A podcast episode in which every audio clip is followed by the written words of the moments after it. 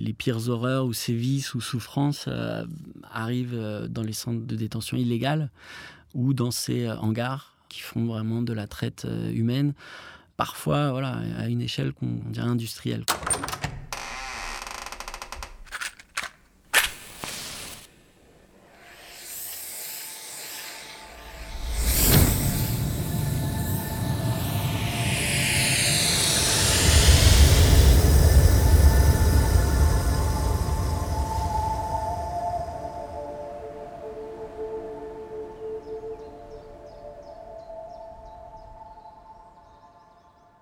Nos filters.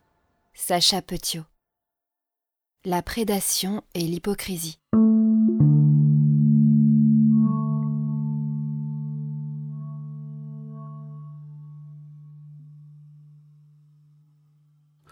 Les parcours, en fait, sont assez différents. Il y a des, il y a des euh, souvent, plus les personnes viennent de loin, euh, plus c'est organisé. Donc, il y, a, aussi des gens, par exemple, en Libye qui viennent du Bangladesh. Ça fait de la route d'Afrique de l'Est, de la Corne, euh, notamment d'Érythrée, de Somalie, euh, un peu plus au nord du, Soudan.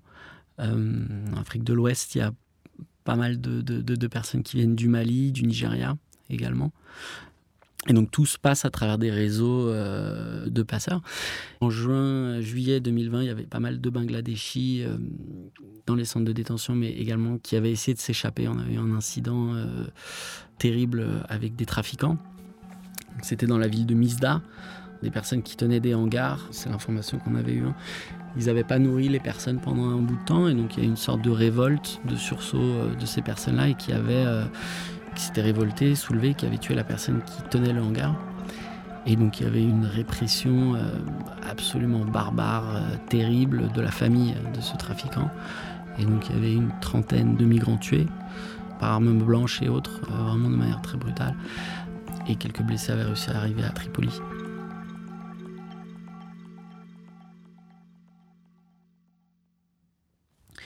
Les pires horreurs ou sévices ou souffrances euh, arrivent euh, dans les centres de détention illégales ou dans ces euh, hangars qui font vraiment de la traite humaine, parfois voilà, à une échelle qu'on dirait industrielle. Quoi.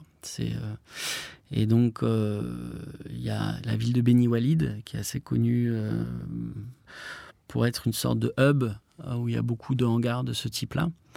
Et donc qui fait un peu l'interface entre le sud euh, désertique euh, du pays et la côte. On appuie un centre d'accueil en fait sur place qui recueille les personnes qui ont réussi à sortir de ces hangars.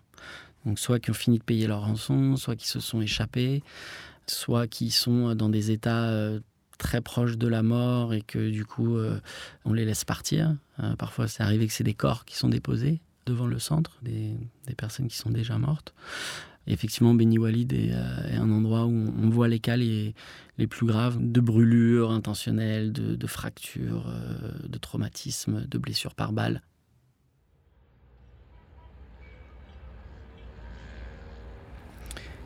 il y a cette prédation, il y a cette violence et cette exploitation euh, intolérable qui est là, euh, qui est une réalité. Et en même temps, on voit euh, ces groupes de migrants qui s'exposent, en fait, qui se mettent au bord de la route parce qu'ils cherchent du travail, qui sont regroupés souvent, mais qui sont très visibles au final dans la ville, puisque c'est de la main-d'œuvre à prendre, quoi, à exploiter. Donc ils se mettent au carrefour des rues. Et à la moindre personne qui s'arrête, ils s'agglutinent autour des voitures pour trouver une opportunité économique.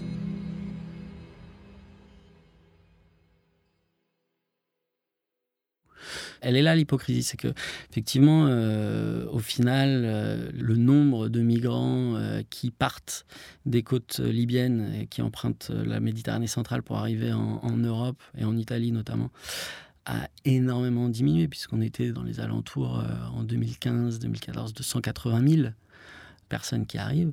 Au niveau annuel, euh, aujourd'hui, c'est 9000. Donc voilà, donc on se retrouve dans une situation où chacun se repousse les responsabilités. L'Union européenne en disant, bah, nous, on a mis en place euh, les fonds fiduciaires, euh, donc voilà, c'est des financements pour justement aider par rapport à la migration.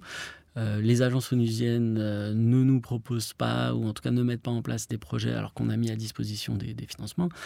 Les agences onusiennes disent, bah ouais, mais nous, on n'a pas l'espace de travail, on n'arrive pas à le négocier. Donc en fait, tout le monde se défausse euh, quelque part euh, sur cette situation-là. Voilà, il y, a une politique derrière de l'Union européenne. C'est-à-dire que S'ils sont contents de ces chiffres-là, euh, dire de cette réduction, euh, c'est à quel prix? Combien de personnes euh, sont aussi décédées? Comment est-ce que les États n'assument pas leurs leur responsabilités internationales Voilà, c'est quand même triste aussi appuyer indirectement ces centres-là qui sont totalement en dehors de tout droit humain. ça pose problème. En tout cas, je pense que ça, ça devrait tous nous interpeller, même euh, en tant que citoyens euh, français, européens ou autres. Ça reste des fonds publics qui sont envoyés là-bas.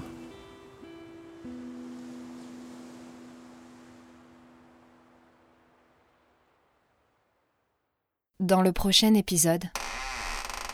Et puis je commence à avoir des coups de fil, en fait, des notables on vous déconseille très fortement de garder euh, cette personne-là pour la nuit parce que euh, les risques d'attaque de votre base sont quand même très importants. Il y a un fort ressentiment et c'est une personne qui est ciblée.